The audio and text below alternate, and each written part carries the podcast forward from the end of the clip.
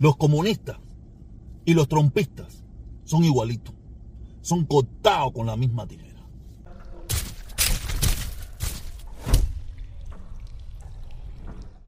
Quiero empezar dándole las gracias a todo el mundo, de verdad. El video de ayer ha sido un exitazo, un exitazo. Pero yo quiero, para que usted, yo le quiero poner un ejemplo para que usted vea que los trompistas y los comunistas, los defensores de la dictadura de Cuba y los, y los que quieren implantar una dictadura en los Estados Unidos, son muy parecidos, son iguales, son idénticos.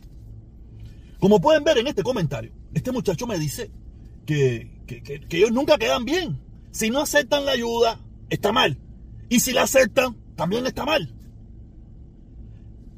Hermano, hermano invisible, porque estos son los, los defensores de la dictadura, en el 99.9 son invisibles, nadie sabe quiénes son.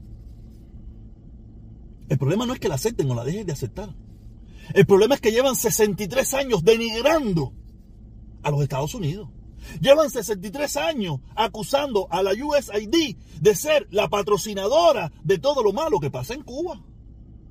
Yo he vivido toda mi vida, 49 años, escuchando que, el imperialismo yanqui es lo peor. Y en los últimos años, los últimos 30, 40, 50 años, escuchando que la USAID ha sido la que ha patrocinado los golpes de Estado, los cambios de esto, todas las cosas malas habidas y por haber en este mundo. Y que ahora esa dictadura se me baje con que va, con que acepta la ayuda de la USAID, porque a lo mejor tú me dices, me está aceptando la ayuda de una organización por ahí que nadie sabe quién es. Está bien, no hay problema. Pero la USAID, ese es el kit de la cosa. No es que la dejen de aceptar o no la acepten, sino que tengan dignidad, tengan honor. O sea, yo sé que no tienen ni dignidad, ni tienen honor, ni tienen nada. Y eso no, eso te lo dije nomás para, para, para que te sintieras mal. No, no lo creo que tú te vas a sentir mal. Tú no te puedes sentir mal si tú apoyas una dictadura. ¿Ok? Y ahora le voy a poner el ejemplo por qué le digo esto también. ¿Por qué digo que los trompistas son personas que son cortados por la misma tijera? En, Miami, hace muchos años, hace muchos años, se viene hablando, cuando existía la ley de pie seco, pie mojado, la mayoría de los republicanos de origen cubano hablaban de quitar la ley de pie seco, pie mojado, porque por ahí estaba entrando gente que apoyaba al Partido Demócrata, gente que no valía la pena, ¿sabes? Se pasaron la vida pidiendo, aunque nunca llegaron a pedirle donde tenían que ir, y nadie los complacía, porque sabían que era una locura, quitar la ley pie seco, pie mojado. El día que vino un demócrata y se la quitó, traidor, traicionaste a los cubanos, porque eres un traidor, que los cubanos no sé, se formaron una perreta y todavía siguen formando y todavía siguen hablando de eso como si Barack Obama fuera el presidente de los cubanos. Ese es un ejemplo.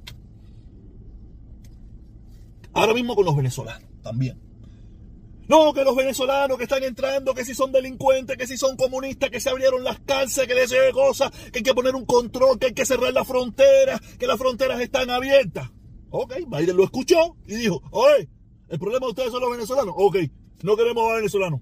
Biden traidor, ahora tú no dejas entrar a los venezolanos que están huyendo del comunismo porque es Maduro. Otro ejemplo más. No, porque Biden es un desastre, la economía de Biden es un desastre. Hay que, hay que bajar los impuestos al combustible. Tienen que abrir la reserva para que el pueblo americano no sufra. Porque estos son unos comunistas que quieren acabar con este país. Biden los escucha y le dice, ok, vamos a bajar los impuestos y vamos, y vamos a sacar petróleo de las reservas nacionales. Biden, tú eres un traidor que no, que, no quieres que las, las arcas del Estado, eliminando los impuestos, y ahora estás destruyendo este país, la reserva del país. Así que son, son idénticos. Ustedes son idénticos. O sea, ese es el problema. Por eso es que yo digo, por eso es que con ninguno de los dos yo puedo estar ni con los trompistas, ni con los comunistas, porque son idénticos, son lo mismo, porque son los extremos. Yo no sé en qué parte del círculo ya estaré, pero donde sí no estoy es donde están ustedes, los comunistas y los trompistas. Ahí yo no estoy. es una locura. Y lo peor de todo es que quieren volver locos a todos nosotros. Basta ya, es la locura ya. Etcétera. Este, utilicé uno solo del comunismo, porque de los comunistas, porque puedo usar muchos más. Yo tengo uno que es el clásico, el de los dólares. El del dólar. En Cuba el dólar estaba prohibido porque esa era la, moneda del enemigo y, y, que no sé qué, y no se puede negociar con eso porque eso es diversionismo ideológico. Y un día, normal, cambiaron. No, ahora sí, traigan dólares, necesitamos dólares. Después que metieron un tongón de gente presa, después que un tongón de gente pasó las de Caín por tener un dolarito. Un día lo cambiaron, y así te puedo decir, y nadie, y lo peor de todo es que nadie, nadie dijo nada, nada, todo el mundo aplaudió. Después de haber aplaudido porque no hubiera. Son, son lo mismo, están contados por la misma tijera. Por eso yo no puedo estar ahí. No sé, vamos a pasar para el, segundo tema. Vamos a pasar para el segundo tema, porque sabes que yo siempre tengo uno o dos temas. O tres temas. Tengo muchos más. Tú sabes, pero hoy tengo, tengo otro temita que voy a tocar al final. Al final, al final, una cosita pequeña nada más. Quiero hablar de que yo no sé cómo la dictadura se la arregla para cada 15 días sacarme un logo nuevo. Ahora es, Cuba se ve mejor sin bloqueo, Cuba se ve mejor sin embargo, Cuba mejor, todos los días, hace 15 días atrás, eh, no sé qué cosa, sufre que estamos adelantando, después no sé qué cosa, para adelante. Y yo digo, cada 15 días ellos sacan un logo, y lo peor de todo es que todos nosotros nos vamos con la musiquita, porque a mí me da risa. Todos los días sacan un logo y vemos una pila de locos ahí atrás de ellos. ellos se las arreglan para inventarse todos los días un, entretenimiento nuevo. Pero no resuelven un problema.